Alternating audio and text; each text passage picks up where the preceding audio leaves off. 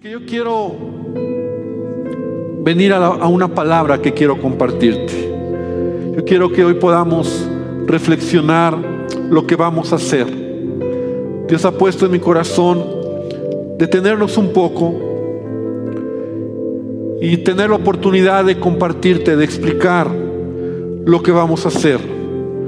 Porque sabes, es muy interesante cómo eh, nuestra cultura es muy parecida a la cultura judía. Si en algo es parecida, es en lo que se refiere a estar alrededor de la mesa. ¿Verdad? Nos gusta estar alrededor de la mesa con amigos, con familia, y cada vez que nos sentamos para comer, para cenar, o podemos tener un momento con, con- gente que apreciamos, la comida se convierte en algo, en algo padre, ¿verdad? La verdad es que comer juntos siempre es un sinónimo de un acto de, amistad, de- de- de compañerismo, de pasar un buen tiempo. Yo quiero estar comiendo con gente que puedo pasar un buen tiempo, pero incluso en mi familia, ¿verdad? Normalmente cuando todo está bien, cuando todo está padre, me puedo sentar a la mesa con mis hijos, con mi esposa, y es un momento que disfrutamos. Aún tú puedes ver en la Biblia cómo Jesús, eh, los mejores tiempos que él pasaba, también era alrededor de sus amigos en una mesa comiendo. Y entonces la comida se convierte en algo especial. Para muchos, incluso en nuestra cultura, ¿verdad? Para cerrar negocios, para juntarte con amigos. La verdad es que extrañamos esto. Yo creo que una de las cosas que muchos extrañamos es eso. Este en este tiempo, ¿verdad? Donde estamos en casa, extrañamos salir a comer o simplemente comer con amigos, con familia. Tal vez ya tiene meses que no has comido con tus padres, con tus hermanos, que no te has sentado a la mesa con tus amigos. Para muchos, yo recuerdo incluso el domingo era un día después de la reunión, irse a comer con amigos, ¿verdad? Irse a comer a una casa o algún lugar, algo sencillo, informal, pero era la manera de demostrar una amistad. Era la manera de demostrar, quiero estar con ustedes, vamos a pasar un buen tiempo. Pero quiero decirte, amada iglesia, que hay una comida, hay una cena que puede ser transformadora en nuestra vida. Y es cuando nosotros vamos a participar de la cena del Señor.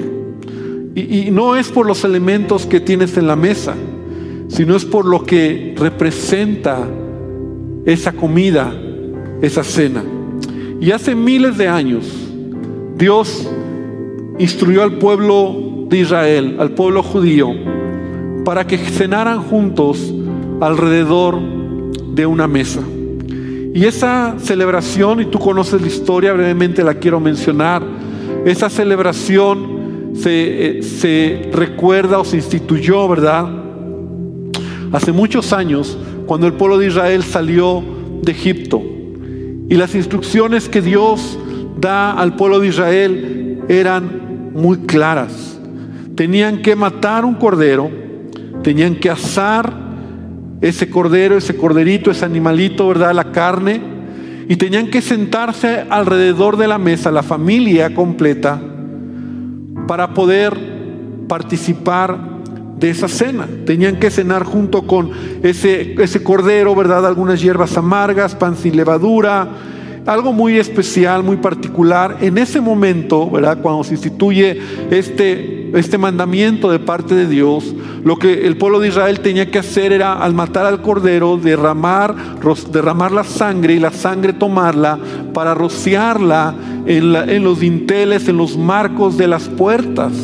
Porque eso a ellos los iba a librar de la muerte. Esa noche dice la palabra de Dios que el ángel de la muerte iba a pasar por todo Egipto y iba a pasar por alto donde viera la sangre derramada o la sangre puesta en los marcos de las puertas. De hecho, Pascua, eso es lo que significa pasar por alto. Así dice la palabra de Dios, ¿verdad? Que el ángel de la muerte iba a pasar por encima, iba a pasar por toda la nación, todo el pueblo de Egipto, y donde viera la sangre, iba a pasar por alto y no iba a haber muerte en, esa, en esas casas.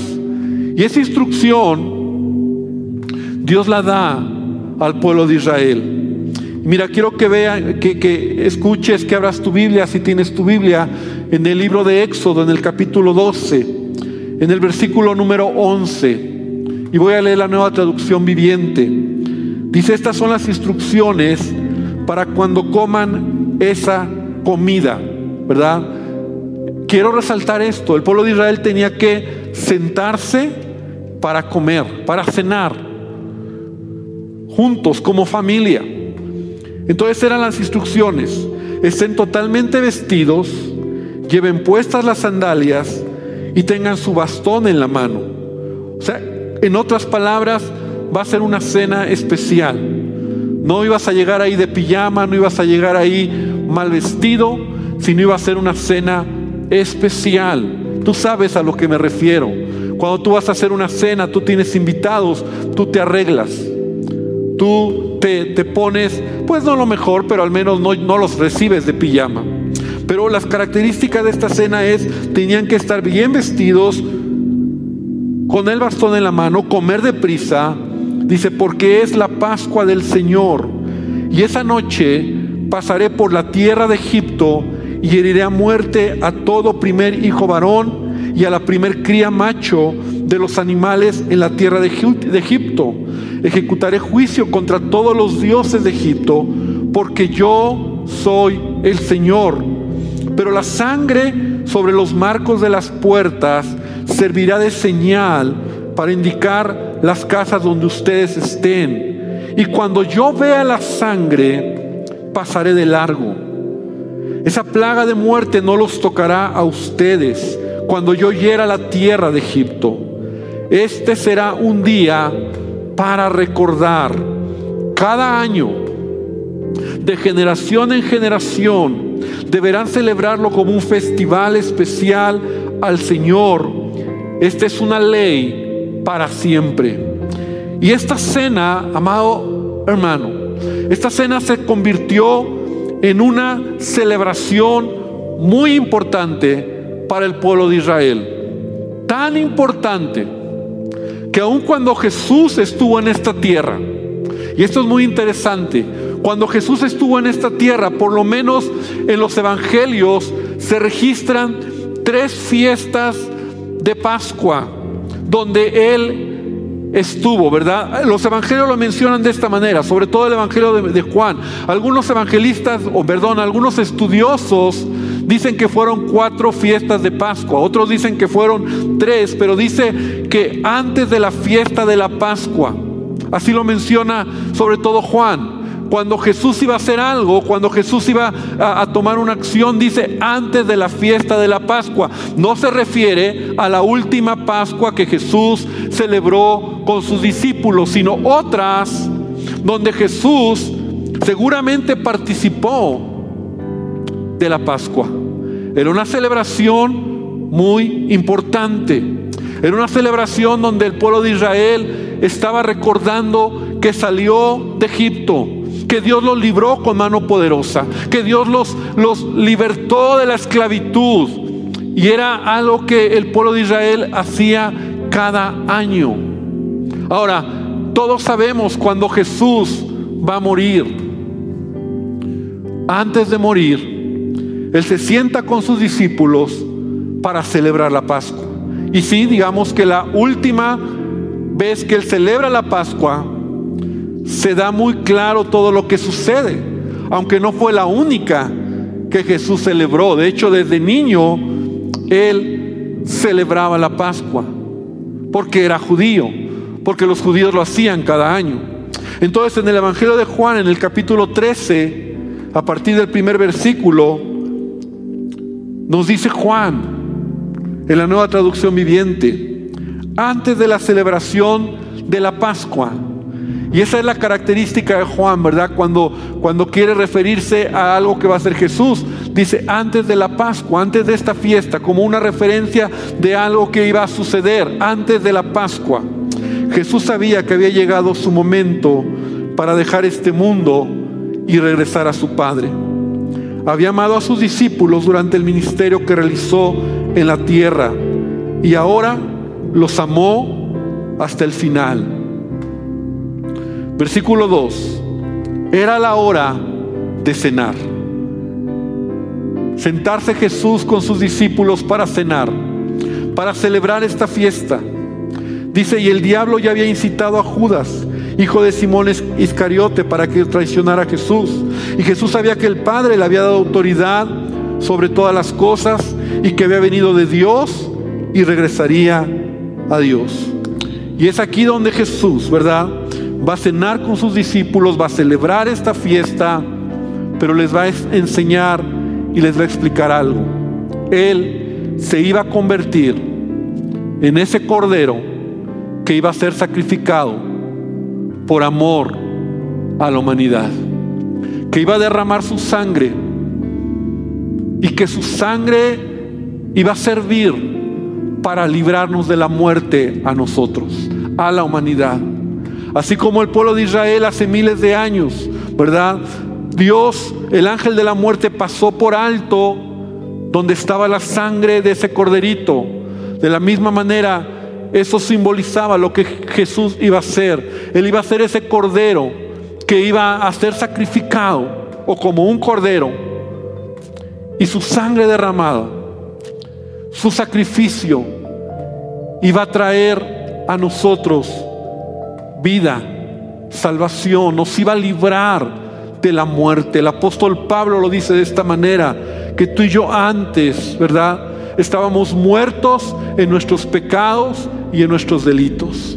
Pero Dios, que es grande en misericordia, Él murió por nosotros. Jesucristo vino a esta tierra y murió por nosotros y derramó su sangre para que tú y yo pudiéramos ser perdonados de nuestros pecados. Y es en el Evangelio de Lucas, en el capítulo 22, en el versículo 14 al 19, donde vemos a detalle, ¿verdad? Esta celebración, esta cena que Jesús está comiendo con sus discípulos, está celebrando la Pascua, pero está instituyendo algo nuevo. Repite conmigo, algo nuevo.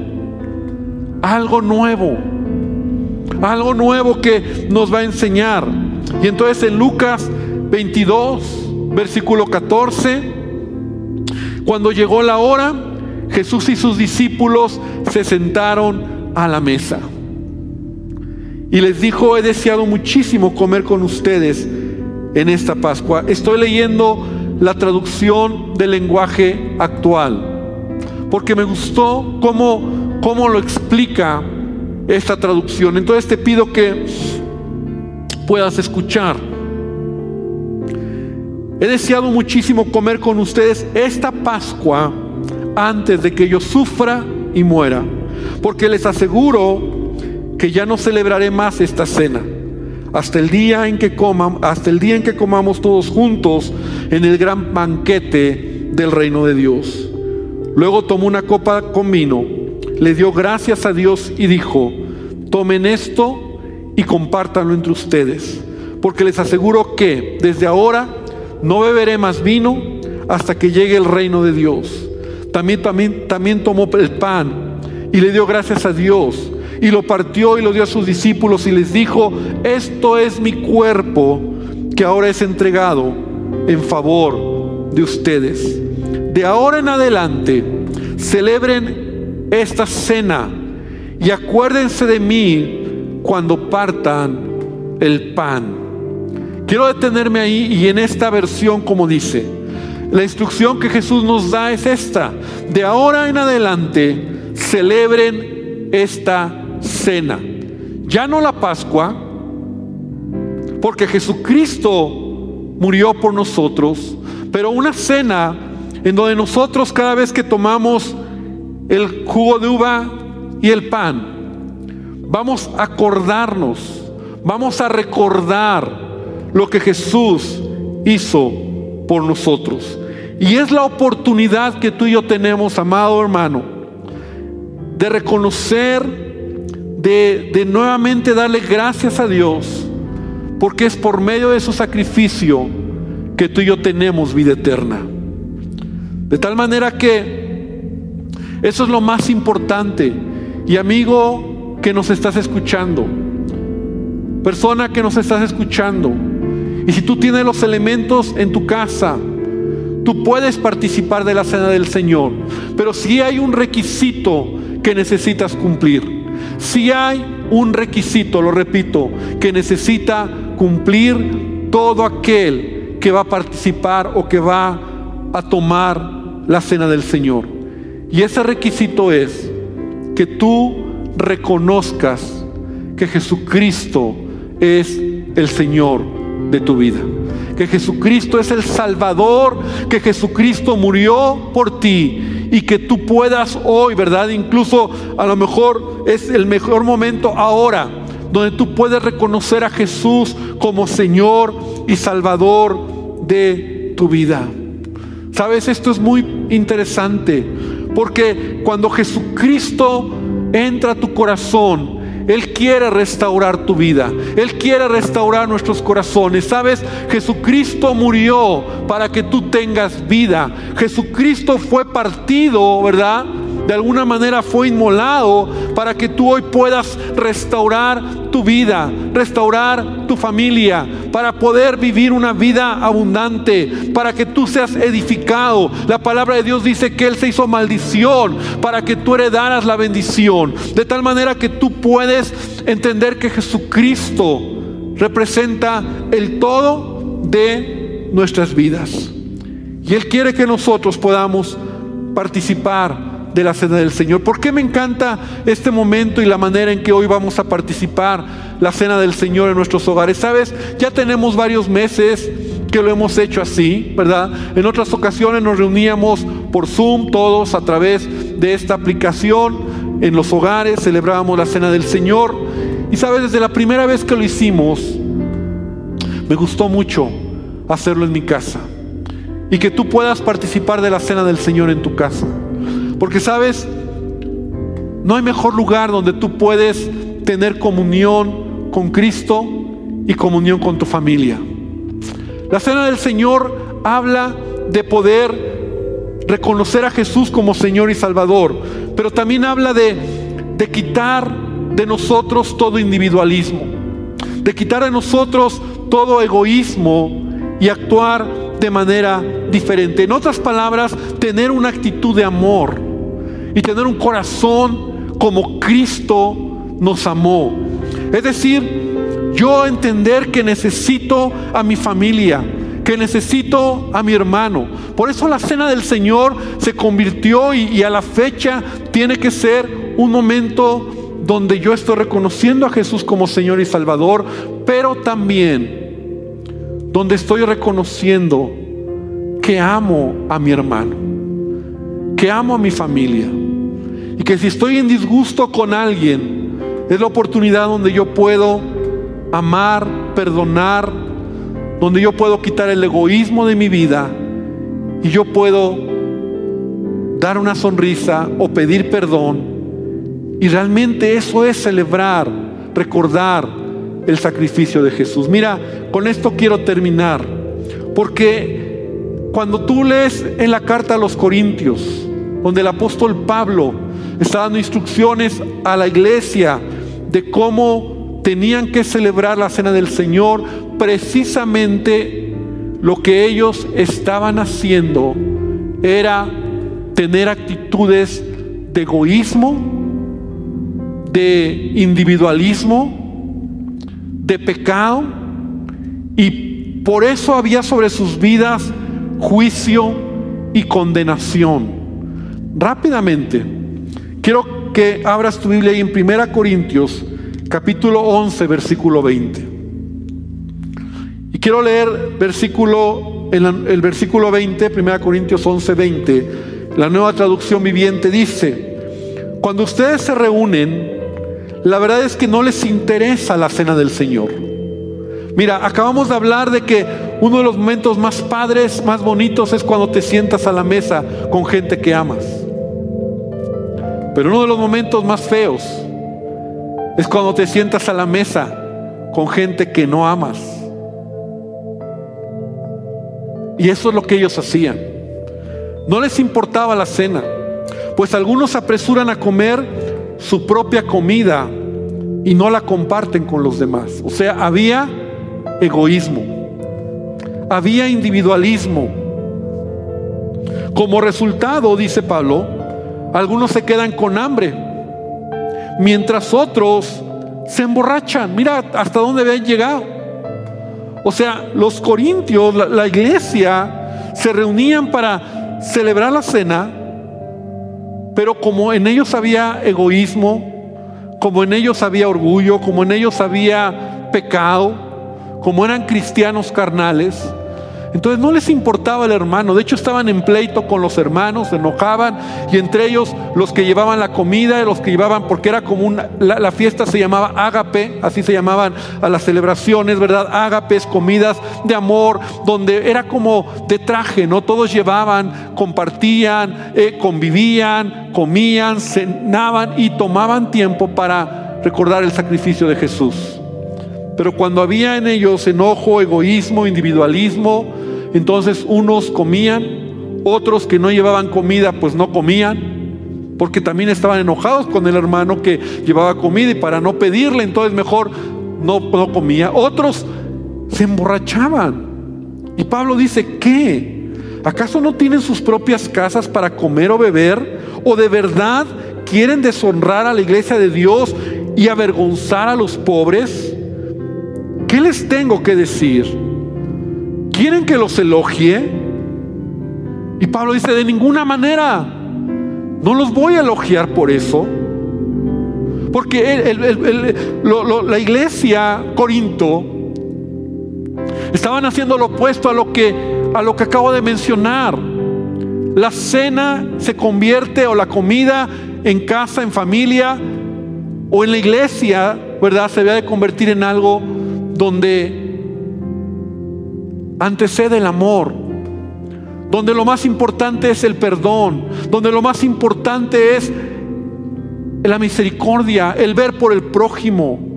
Y entonces lo que ellos estaban haciendo, y aquí es donde es importante entenderlo, ¿verdad?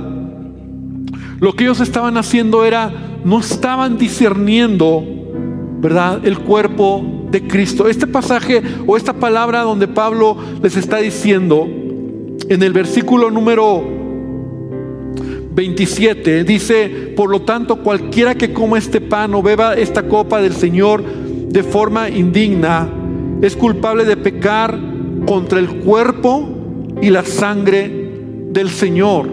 La versión 60, ¿verdad? Lo dice de esta manera, cualquiera que come o bebe. El versículo número 20 7. Cualquiera que come este pan o beba del Señor o beba esta copa del Señor indignamente será culpado del cuerpo y de la sangre del Señor. Versículo 29, porque el que come y bebe indignamente sin discernir el cuerpo del Señor, juicio come y bebe para sí. Y es aquí donde los corintios estaban haciendo y cometiendo un pecado. Primer lugar, ¿verdad? Porque hay dos maneras de interpretar, de entender esto. ¿Qué significa comer o tomar la cena sin discernir el cuerpo del Señor? Primer lugar es, recuerda que el cuerpo del Señor o el cuerpo es la iglesia. Así lo dice Pablo también. La iglesia es el cuerpo de Cristo. Sin discernir el cuerpo de Cristo es que los corintios no tenían temor y en lugar de tener amor por el hermano, lo que ellos tenían era odio, individualismo, resentimiento, pecado. No les interesaba la iglesia.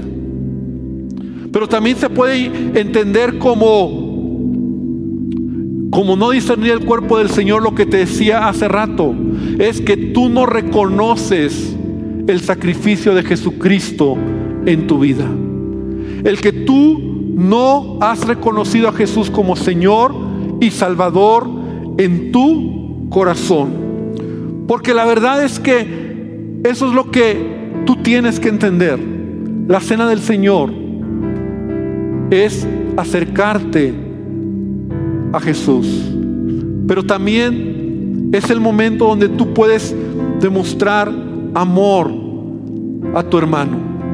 Y yo quiero invitarte para que nosotros podamos hoy preparar ahí los elementos en tu hogar, para que tomes un pedazo de pan, para que puedas tomar el jugo de uva. Y sabes, cuando tú puedes vivir los principios de Cristo, cuando tú puedes caminar en amor, hay vida. Mira, muchos matrimonios se mueren cuando hay falta de amor. Muchas familias se mueren, se enferma mucha gente cuando tiene una actitud egoísta. Cuando hay personas que, o creyentes que en lugar de amar, de perdonar, de tener misericordia, en su corazón hay rencor, resentimiento, amargura, se enferman, se mueren. Y sabes, lo que Dios quiere es que tú puedas ser sensible a lo que vamos a hacer este día. Y yo quiero invitarte para que nosotros podamos sanar nuestros corazones, podamos darle la oportunidad a Jesucristo para que Él limpie nuestras vidas.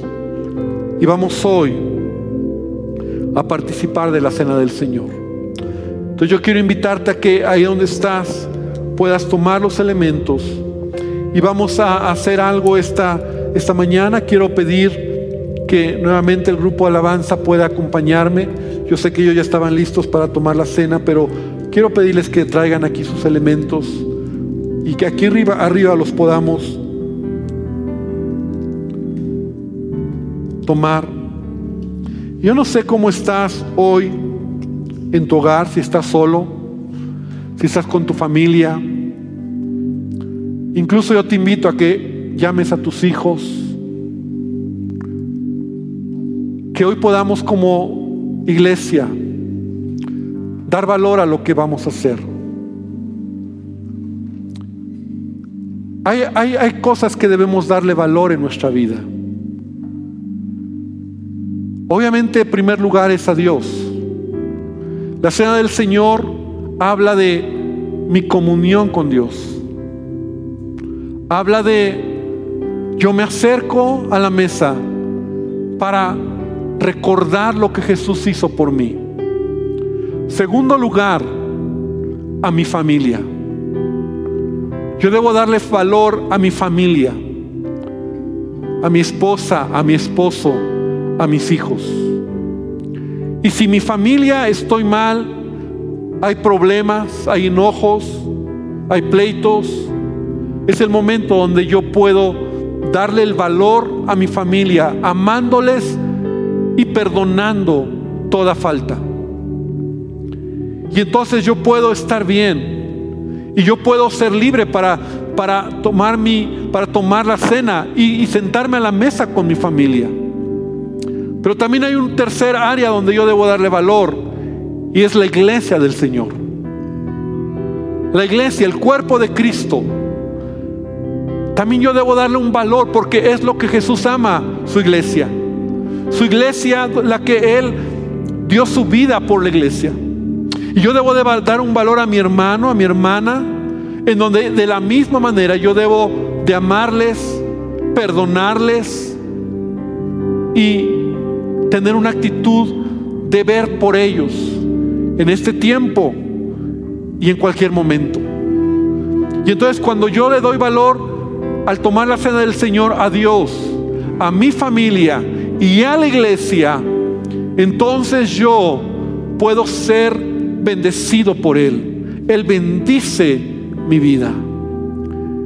Por eso la Pascua era una, una cena, una fiesta donde el pueblo de Israel se juntaba para comer, para cenar y recordar lo que Él había hecho por ellos. Hoy nosotros venimos delante de Dios para recordar lo que Él hizo por nuestra vida. Pero de nada sirve solo recordarlo si no estamos siendo transformados por Él.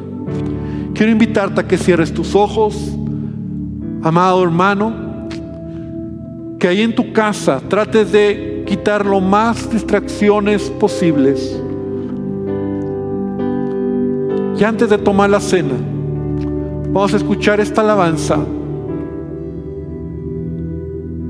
Y vamos a decir, Señor, abre los cielos en mi casa, en mi familia y en medio de tu iglesia.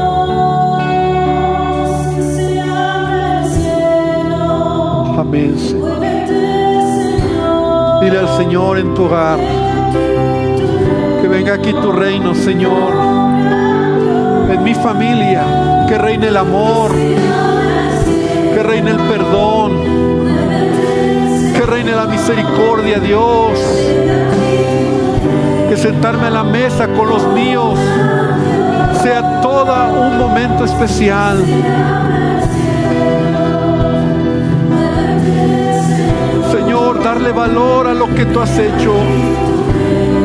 Recordar tu sacrificio.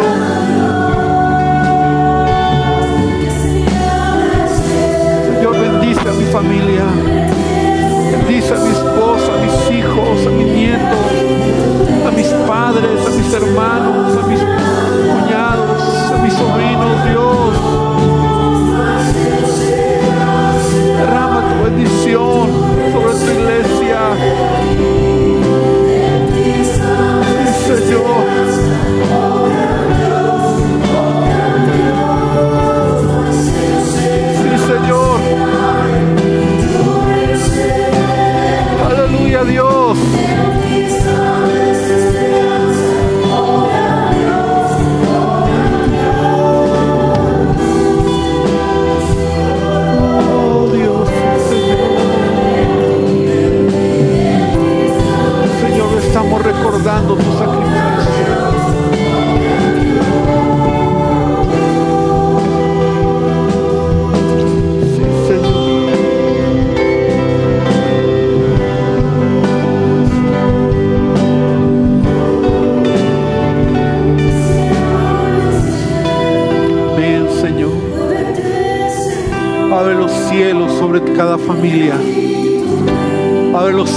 Sobre la iglesia sobre mi vida. Señor, y yo decido amarte a ti, amar a mi familia y amar a tu iglesia. Señor, te damos gracias este día porque hoy podemos estar unidos por medio de tu Espíritu Santo. Padre, que mi amor hacia ti hoy pueda reconocer y darte nuevamente muchas gracias, porque tu sacrificio, Dios, me ha perdonado, me has dado vida, me has cambiado. Señor, como esta semana estuvimos estudiando nuestro devocional, Dios, tú pusiste odres nuevos en mí, tú pusiste vino nuevo en mí, Dios y que mi vida pueda ser semejante a ti, Padre. Que pueda amarte a ti por encima de todo, pero también que pueda amar a mi familia.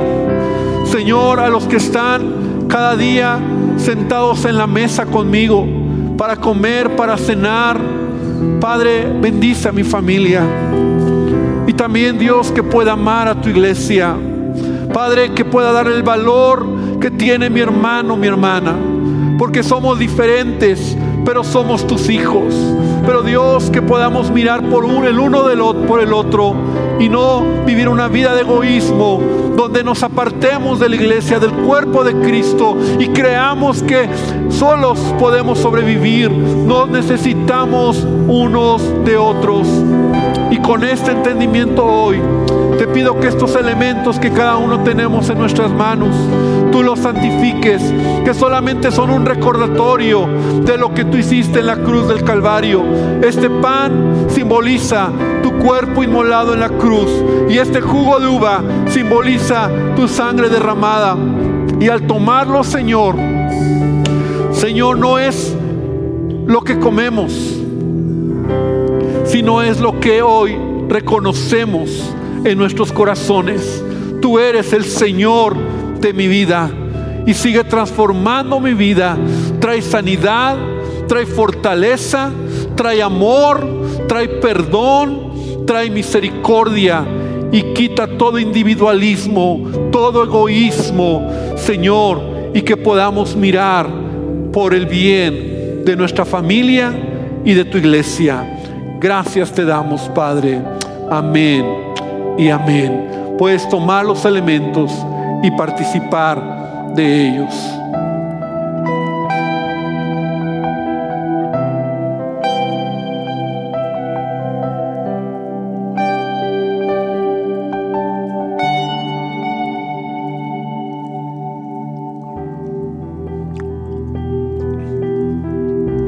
Gracias te damos, Padre. Gracias, Señor. Y cada vez que tomemos esto, cada vez que recordemos el sacrificio, podamos darle gracias a Él y recordar que lo que Dios quiere es que podamos estar en paz, amando a nuestra familia, amando a nuestros hermanos y sobre todo amando a Dios. Amén. Que el Señor te bendiga, amada iglesia.